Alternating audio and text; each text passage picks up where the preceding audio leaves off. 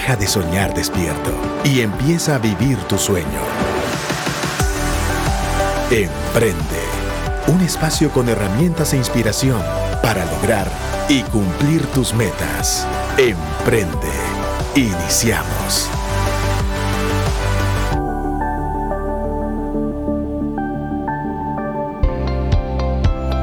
Muy buenas tardes amigos de Radio Actitud y de Emprende. Nuevamente aquí su servidor Pepe Caseros en una nueva entrevista, en una nueva experiencia, en una nueva historia que hoy traemos a ustedes. Y como saben, así aquí siempre nos gusta traer a gente que ha pasado por procesos empresariales, que han tenido éxito en cada cosa que emprenden. Y hoy realmente la persona que tenemos en cabina, eh, yo creo que muchos de los que están escuchando hoy el programa van a reconocer, porque obviamente transitamos en Guatemala, vamos a centros comerciales y realmente a mí me agrada muchísimo tener a una persona que es la directora de una de las tiendas de tecnología que están creciendo en Guatemala y hablo de Steren. Hoy aquí en cabina tenemos a Maris Falla, directora de Steren Guatemala. Y nos tiene un tema que me gusta muchísimo y son los retos para una mujer en el mundo del retail. Ahora, si tú eres hombre, tranquilo, porque también vamos a sacarle información y consejos, porque sabemos que gerenciar una cadena de tiendas de tecnología pues a veces yo que estoy en el mundo de tecnología, no hay muchas mujeres. Entonces hoy voy, voy a preparar varias preguntas aquí para nuestra invitada, pero quería darte la bienvenida. Maris, bienvenida a Emprende. Gracias Pepe, pues aquí feliz de estar con ustedes y pues de, transmitir lo que, lo que he vivido y lo que estamos viviendo con esta franquicia Steren. Eh, pues es mexicana y la verdad es de que ha sido un reto increíble traerla a Guatemala.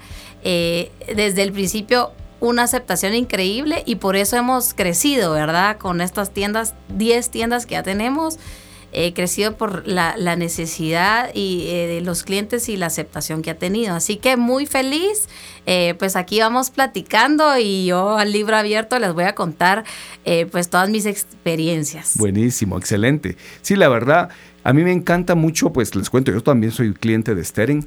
Eh, he comprado mis micrófonos, adaptadores y muchas cosas que uno puede encontrar en Steren.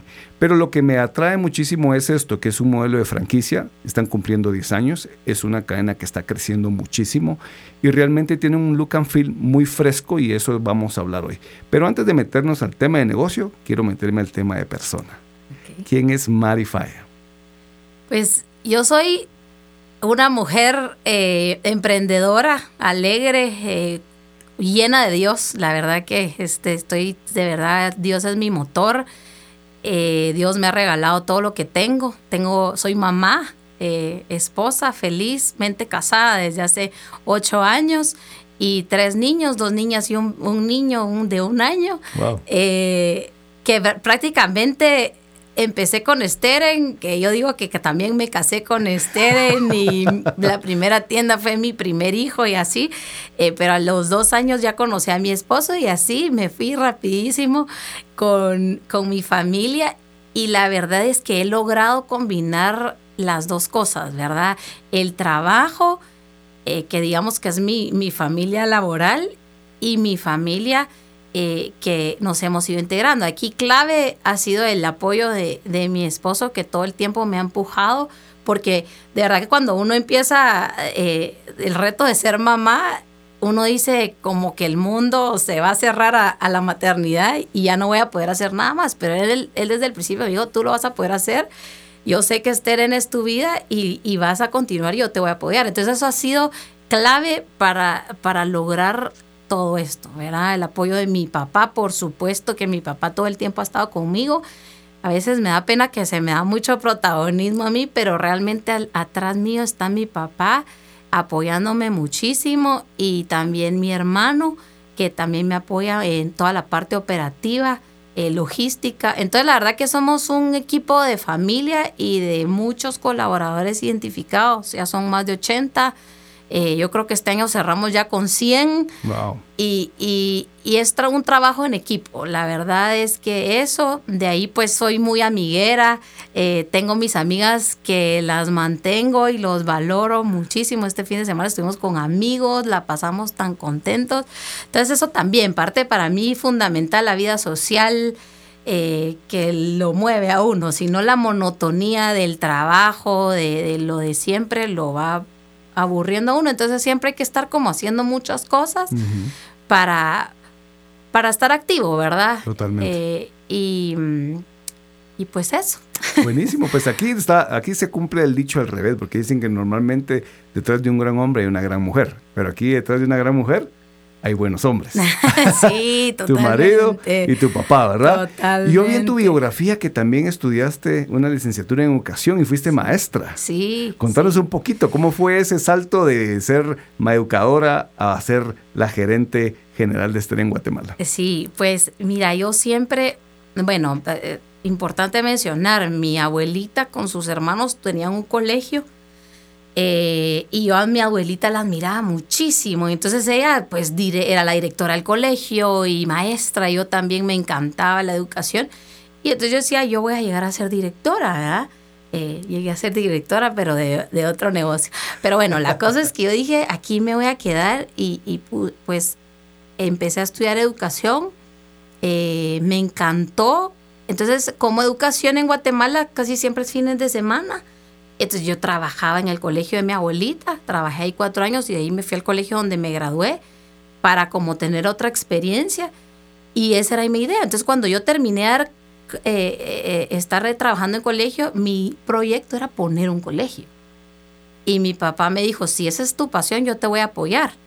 Pero justo pasó esto de que mi papá conoce a Esther en la franquicia y le dicen traiga la franquicia a Guatemala, pero usted no la puede ver porque usted está en su negocio, que era otro, eh, ponga a alguien a cargo y pues fue ahí donde él me dijo, te animás a dirigir este negocio, yo te voy a apoyar y yo pues, pues sí, a mí me gustan los retos, entonces dije, sí, me, me parece, al final es una franquicia, me imagino que todo me lo van a dar bastante digerido eh, y lo voy a lograr lo cual no fue tan así porque digamos que en México ya tenían experiencia mucha en franquicias en México, pero no en internacional.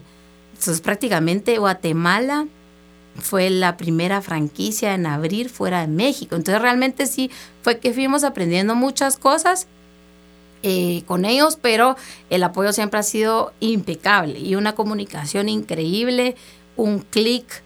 Eh, bárbaro. Entonces, no sé, como que también ciertas herramientas eh, eh, de que lo que aprendí en la educación eh, me han ayudado mucho, era el seguimiento, el organizar, el administrar. Yo la verdad que siempre digo, qué linda la carrera de educación, porque es bien integral. Y en ningún momento me he sentido como que me ha hecho falta. Por supuesto, la parte financiera sí la he tenido que ir aprendiendo pero mi papá ahí es un mega máster, el super pila. Entonces, hago muchas preguntas, pongo mucha atención eh, y así es como he ido aprendiendo, ¿verdad? Si no lo sé, pues pregunto y pongo atención a las cosas. Entonces, em, eh, ha sido interesante y tal vez como ahí en, en, son como de testimonio, eh, a veces uno tiene un plan y uno va como que en ese plan, ¿verdad? Dándole, pero de repente la vida cambia y Dios tiene planes mejores para uno y uno tiene que saber decir sí y seguir con la vida. Por supuesto que yo sí fui, en ese momento dije, mejor si voy a ir a un psicólogo para que me ayude como a cerrar ese capítulo de mis objetivos eran estos y mi vida me está cambiando. Claro para no tener como eso, esos cabos sueltos de que algún día arrepentirme. Entonces sí me ayudó mucho como que hacer esa terapia y aproveché, hice un montón de terapias más.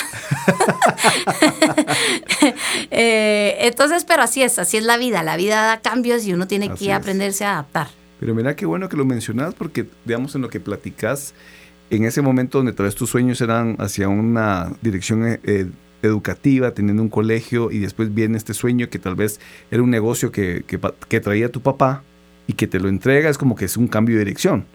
Y, me gusta lo que decís que buscaste ayuda también para cerrar eso y eso muchas, muy pocas personas lo hacen. O sea, muy pocas personas piden ese tipo de ayuda para cerrar ciclos y empezar ese emprendimiento con todo. Y pues hoy vemos después de 10 años, pues que creo que las cosas han dado muchos resultados.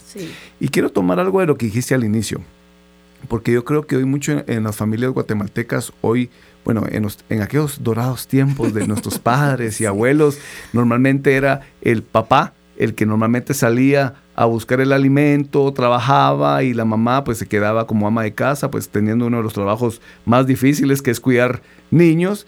Y ahora pues la economía y pues todo esto pues y, la, obviamente las mujeres tomando un rol muy importante en el tema de educación y profesión, ambos ya tienen pues obviamente roles profesionales. ¿Cómo Maris y su esposo y ahora sus hijos ¿Cómo encajan esos roles profesionales? ¿Cuáles son esos tips que le puede dar a, las personas, a las familias, que hoy pues obviamente tal vez trabaja el esposo, trabaja el esposo, y cómo convivir bien y salir adelante? Pues yo la verdad que siempre les he explicado a mis hijos que, trabajo, ¿verdad? Eh, tengo la bendición de que yo puedo manejar mi tiempo, la verdad que eso es una gran dicha y me organizo mucho para que, digamos, en la mañana le dedico 100% a Steren y en la tarde sí trato yo de estar con mis hijos, eso desde que empecé a ser mamá. Y en, hay días que pues sí los tomo de corrido, eh, pero sí trato de, balancear, ¿verdad? Eh, y, y, sí, por supuesto, a veces mis hijos se quejan, es que mamá, quédate, no te vayas a la oficina. Pero les digo, les hago énfasis, yo trabajo. Y, y si yo no trabajo, pues no, no podemos tener este estilo de vida. Eh, hasta les digo, no, no te podría comprar los regalitos, las cositas que te gustan, como a manera de como bajarme al nivel de ellos porque no entienden, ¿verdad? Pero como que tratar como de irles explicando y poco a poco van entendiendo, ¿verdad? Eh, si puedo me los llevo a las tiendas, ¿verdad? Para que vean y les encanta Esther y ahí andan pidiendo cosas de, la tienda, eh, pero sí como, como que vamos combinando, pero sí el, el reto mío mucho, muchas veces es que cuando estoy con mis hijos, sí estar con ellos, porque sí me pasa, la verdad es de que a veces estoy con ellos y ando con el celular, contestando correos, WhatsApps, y, y, eso sí no se vale. Sí.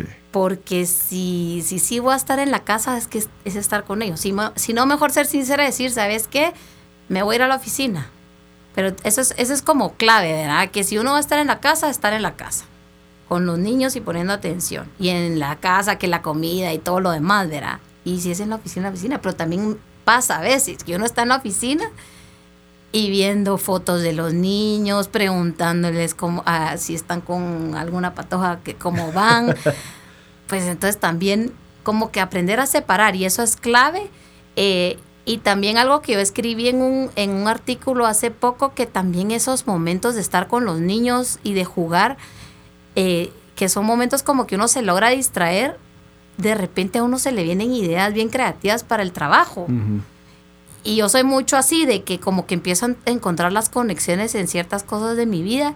Y entonces es, es bueno también como sentarse con los niños, jugar y, ver alguna caricatura que ya se están viendo y más de alguna idea eh, se viene, ¿verdad? Entonces, es, es, es un reto, la verdad que es un reto, pero hay que hacerlo. La verdad que si es en un lugar, uno donde esté, se tiene que aprender a desconectar. Definitivamente. Viendo la experiencia, obviamente tu base de estudio, de educación y de maestro, lo que pues obviamente viste con tu familia, que tu abuelita tenía este colegio, ¿cómo has visto el tema de esa profesión de enseñanza aplicado al emprendimiento, o sea, ahora esta empresa, que pues obviamente está casi llegando a los 100 colaboradores, ¿eso ha sido eh, clave dentro del desempeño de tu persona como directora de Starling? Totalmente, totalmente. Aquí es educar, yo creo que a los alumnos más difícil que somos los adultos. Sí. La verdad que a veces sí he dicho, ah, era, era más fácil educar a niños de primaria que adultos, porque de verdad tienen tantas costumbres arraigadas que como cuesta.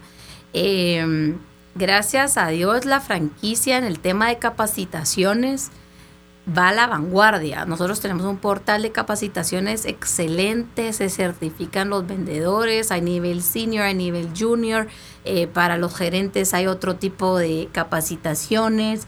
Eh, entonces, y se les exige un nivel. Entonces, para mí eso me hace total clic. Sin embargo, todavía hay muchas áreas de oportunidad en, en cómo enseñarles cómo atender al cliente, a ir más allá, a no ser solo despachadores, eh, sino que entender lo que el cliente está buscando eh, asesorarlo bien y ver qué otras cosas le pueden funcionar. Entonces es como ir cambiando esa mentalidad de qué más se le puede ofrecer. Entonces ir educándolos en eso, hasta el trato con los clientes, ¿verdad? que hay clientes que no les gusta que se les trate como que si fueran un chavo, porque a veces yo tengo señores, entonces como que esa línea de respeto. Claro. Em, entonces eso, la verdad es de que tal vez a mí lo que me hace falta más es estar en las tiendas y estar observando eso y ir guiando a los vendedores y los gerentes para que tengan más como empatía con los clientes y no solo se limiten a, eh, vengo por un cable HDMI 20 metros. Sí, aquí está. se lo facturo y O sea, cuando le pudo haber vendido el cople para que no se le doble el cable, preguntarle si también le falta un soporte, etcétera, etcétera. Todo el cross-selling. Todo el cross-selling, que, que de verdad es tan valioso elevar el ticket, los artículos, de verdad que... Entonces es, es, es cambiar la cultura y ese es el reto, ¿verdad? Eh, y que la gente de verdad se identifique con la, con la empresa como que si fuera de ellos también. Claro. ¿verdad? Yo creo que el éxito es cuando uno de verdad eh, vea su negocio como propio eh, por supuesto que es más fácil para uno cuando, cuando es de uno, sí. pero que alguien externo lo entienda, es, eso es lo que tenemos que lograr. Definitivamente. No, y el reto, pues obviamente en, una cadena de retail, y quería hacerte esta pregunta, ustedes también tienen página web. Sí. Y ahí manejan cartilla de, compra, y todo. Ah, excelente. Te pregunto esto porque obviamente sabemos que eh, la tecnología ha crecido, ¿verdad? Obviamente creo que la pandemia ha acelerado el crecimiento tecnológico, todo el tema de la transformación digital. Ah, molestábamos en otros programas donde ya la, la abuelita que antes no sabía hacer transferencias, ahora sabe hacer transferencias, se suscribe a Netflix, ya se puede cambiar ahí con diferentes suscripciones. Y yo creo que eso es bueno. Y también, obviamente sabemos que en tus tiendas la mayoría de, las, de los productos son tecnológicos. Y uno podría llegar a decir, bueno, la mayoría de las personas que llegan a mis tiendas son hombres. Pero tras cabina me contabas que también hay mucha mujer que llega a tienda. Sí. Y normalmente una mujer, ¿cómo la ves en el tema tecnológico o qué llegan a buscar a, tus tiendas? Mira, es que no necesariamente solo es tecnología. Cabal, una mi amiga que, que le invité porque pues tiene una comunidad bonita, ella es psicóloga, eh, y entonces yo enseñándole la parte de smart home y todo, y le digo, ¿ya tienes una Alexa? Me dice, no, no tengo es que yo no soy muy tecnológica, entonces me dice, no sé, como que creía que no iba a encontrar algo que le gustara, pero después le, enseñé toda la tienda y todo. Estaba feliz porque cabal ella va a empezar a grabar un podcast y entonces se llevó su micrófono para el podcast, eh, que está remodelando su apartamento, entonces se llevó unas lucecitas como para los closets. Sí, pues. Hasta paró pagando extra de lo porque era como un canje, ¿verdad? Claro. Entonces hasta paró pagando extra porque estaba feliz. Y realmente no solo es como eh, como tecnología, como gente, como que hay gente que lo entiende como raro, ¿verdad? Como eh, inalcanzable o como que tenés que estar en ese mundo, sino hay un montón de accesorios y gadgets más. Y entonces la mujer empieza a ver que, ah, una regleta porque ya no me alcanzan las tomas de mi de donde está la tele. O a una lamparita para la despensa, porque si no, no llego a la luz, no sé. Y, y, o que algo para mi esposo y así. Van encontrando un montón de cosas. También tenemos robots educativos, eh, juguetitos para niños, que son rechileros y no son caros. ¿verdad? O sea, la verdad que ahora los juguetes son... Ahorita que viene la Navidad, ¿verdad? Ajá. una vez vamos a sacar el jingle de Stering. como esos famosos jingles que no pasan de moda de como 40 años, ¿verdad? Que no los voy a cantar porque no quiero hacer publicidad. Si no, si no vienen, ¿verdad? hay, que, hay que mandar. Pues mira, me encanta mucho porque saben que el tema de hoy es acerca también de la mujer en el emprendimiento. Sí. A mí, la verdad, me encanta ver mujeres en tecnología porque, sí, digamos que están los gadgets, están los juguetitos, pero tú vas a una tienda de Sterling y obviamente yo pues sí controlo un poco la terminología tecnológica, el tipo de conectores, eh, la resolución, el tipo de audio, frecuencias y diferentes cosas. Digamos, ¿qué, ¿cuál ha sido el reto más grande que tú has tenido, digamos, con Sterling? Ya vimos el inicio, ¿verdad? Con el tema de que tu papá, pues, moviéndote de un tema educativo a un tema empresarial. ¿Cuáles han sido esos retos que te ha tocado enfrentar a lo largo de estos 10 años y cómo los has solucionado? Ok, a ver, el tema recurso humano es un reto que ha sido y va a seguir de plan. Eh, eso de cuando uno, eh, yo empezaba y decía, tengo mi equipo, eh, nos fuimos a capacitar a México y aquello que invertís y todo, y de repente, literalmente al mes de abrir, se me va la, la persona que yo estaba capacitando como mi segunda. De ahí como dos vendedores que a uno hasta lo había mandado a México a, capacitarse porque como aquí era nuevo, la, franquicia sí me exigía que tenía que mandar a gente a México. Y yo decía, Dios mío, ¿cómo así? O sea, invertí en estas personas, ¿cómo va a ser que no lo vean? Entonces, digamos que eso. Y sigue pasando, ¿verdad? Que deshonestidad, ¿verdad? Toda la parte de de mal manejo, robos, todo eso, es, eso duele un montón, ¿verdad? El descontrol, eh, eso, es, eso es de los retos más grandes. Eh, de ahí, mucho, unos, unos retos fuertes en general para México, para nosotros fue como que el, el enlace de, la, de los sistemas, sí. ¿verdad? Que, que en México, pues sí, es, es, un sistema, pero ya nosotros teníamos que tener nuestro sistema contable y entonces cómo empalmar y que, y que serán, en ese momento eran 3.000 SKUs, ahorita son 4.000, entonces... productos nuevos y por montones, porque todos los conectores te puedes imaginar, las resistencias, o sea, miles, miles, miles de estar contando tanta cosita chiquitita, todo eso, todo ese control de los inventarios, ¿verdad? Lo que sí es que tuve mucha suerte de que al principio me empezó conmigo un jefe de bodega muy bueno, muy ordenado, que eso fue clave, porque si no también hubiéramos tenido como mucho desorden en esa parte. Eh, entonces ahí, ahí fueron, fue como que yendo, aprendiendo, pero siempre lo importante es que la franquicia siempre ha estado ahí para apoyar. Eh, de ahí, por supuesto, en el tema de inventarios, cómo, cómo saber qué surtido, Y no irse a la clásica regla de inventario versus ventas y de que tengo tanto inventario, eh, entonces eso me alcanza para las ventas que proyecto, pero no necesariamente ese inventario se está rotando. Claro. Entonces un financiero me decía a mí, ¿tienes suficiente inventario para vender? Pero yo iba a las tiendas y oía, no hay no hay, no hay, y los vendedores desinflados porque no estaban vendiendo, porque sí teníamos un montón de cosas, pero como estaba empezando el negocio, no todo se estaba rotando. Entonces, entonces dejamos de tener lo que sí se estaba vendiendo. Entonces lo que fue clave ahí eh, en el tema de compras fue involucrar a los gerentes de tienda, que pues. en ese entonces eran dos o tres, y era fácil, ¿verdad? juntémonos, revisemos, y entonces ahí oía comentarios de es que este no lo vendemos más porque no tenemos. Pues. Solo me está trayendo 10 unidades y pudiéramos podido vender 20.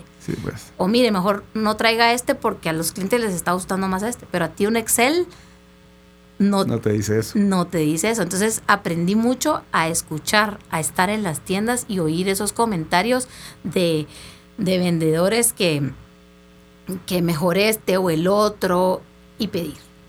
O sea, yo sí me arriesgaba de, mire, es que pida, en ese entonces, si pedía ponete 10, me decían pida 50, yo cómo voy a pedir 50.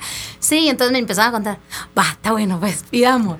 Y así, así ido implementando. Hoy ya tenemos ya un sistema robusto de lógica de abastecimiento, buenísimo, pero siempre tengo un equipo con la gerente comercial, que es mujer también, wow. eh, que revisamos. O sea, revisamos línea por línea, porque lo mismo, el sistema te dice mínimos, máximos, pronósticos, pero no está en la jugada. Entonces ese, el factor humano ahí es clave. Ah, sí, definitivamente. ¿Verdad? Eh, entonces, tal vez eso. Eh, ahorita son las cosas que se me ocurren. Y fíjate que escuchándote, porque realmente a mí me gusta mucho lo que tú hablas, porque buscamos que a través de tu experiencia los que están escuchando este programa también puedan llevar a la práctica. ¿Cuánta gente no pues ha soñado con tener un su kiosco? un par de kioscos en algún lugar. Muchas veces el músculo financiero no lo tienen, porque tú sabes que para mantener inventarios hay que tener un músculo financiero grande, también de acuerdo al tipo de producto que manejas, pero no conoces cuál es la tendencia de compra de la gente. O sea, también a veces no puedes hacer un estudio de mercado muy granular porque también no, no, no es factible o es muy caro. Sí. Entonces, llegar a ese punto que tú decías, la comunicación con los dependientes de tienda, la comunicación con los gerentes comerciales para saber qué están pidiendo y la apuesta, obviamente, a sus productos, ha sido un camino que creo que todos los emprendedores debemos pasar. Yo siento que todos los emprendedores al inicio de una empresa nos toca esa curva de aprendizaje que la tenemos que planificar. Sí. Esa curva que, como bien lo dice, es de aprendizaje, es no solo aprender tu modelo operativo, sino aprender qué es lo que los clientes quieren, tu nicho de mercado y los productos que tú vas normalmente a comercializar. ¿Verdad? Totalmente. Y, y, sigue, o sea, de verdad que eh, ahí sí que el, el, el, ajo del negocio, me han dicho a mí siempre, es el inventario. No, uno no puede abandonar y, y, y a veces si hay un inventario que no se mueve, a mí siempre me lo han dicho, regalarlo.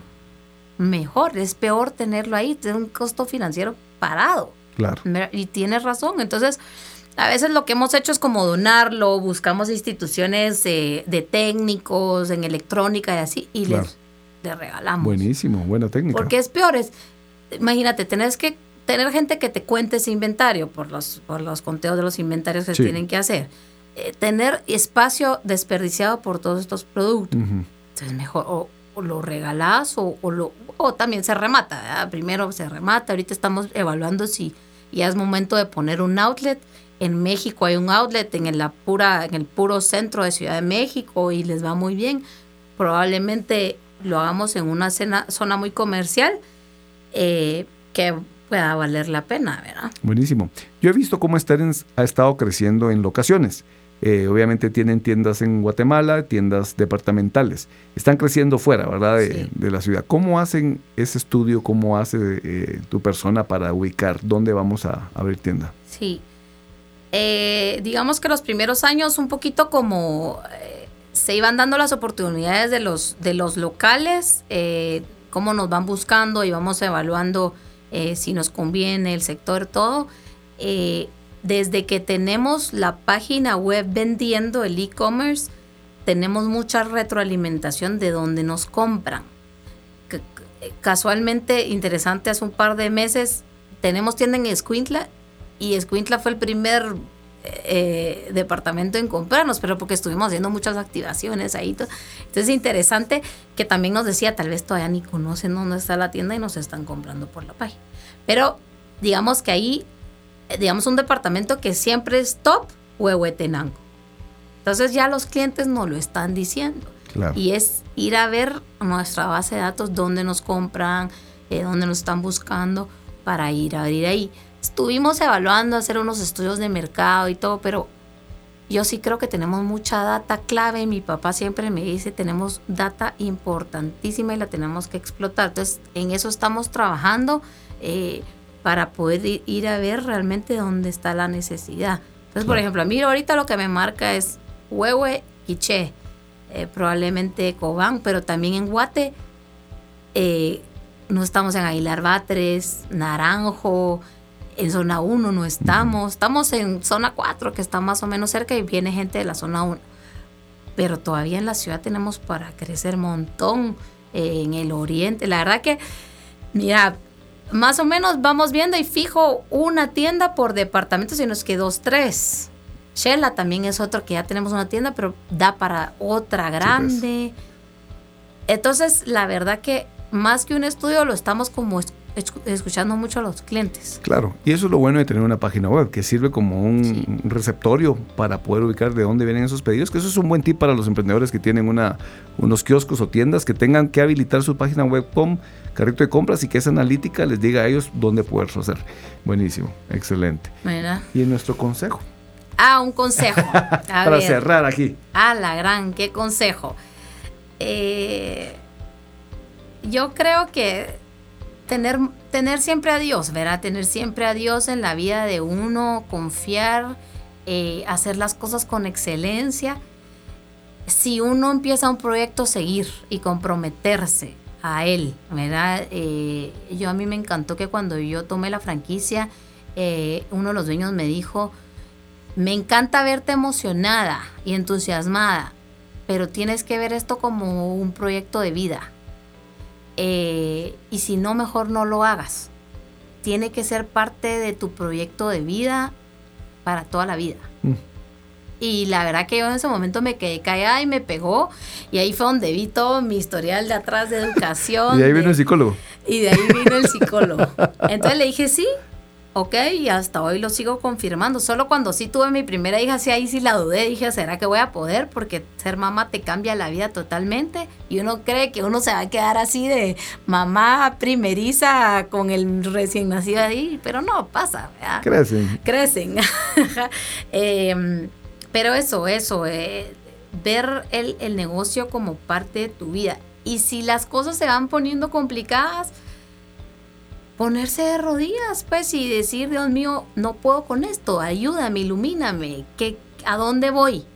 Y es increíble cómo Dios le manda a uno personas que te le dicen algo de repente se empiezan a, abrir los caminos. Así que creo que esos son mis consejos, tal vez pues otros consejos de negocios, pero yo creo que son- Excelente.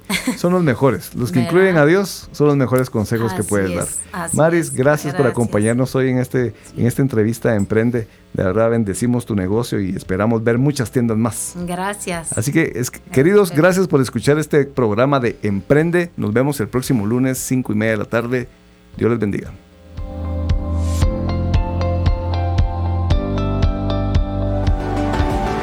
Esto fue Emprende.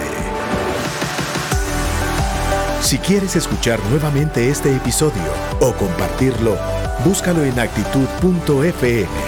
Emprende. Herramientas e inspiración para lograr y cumplir tus metas.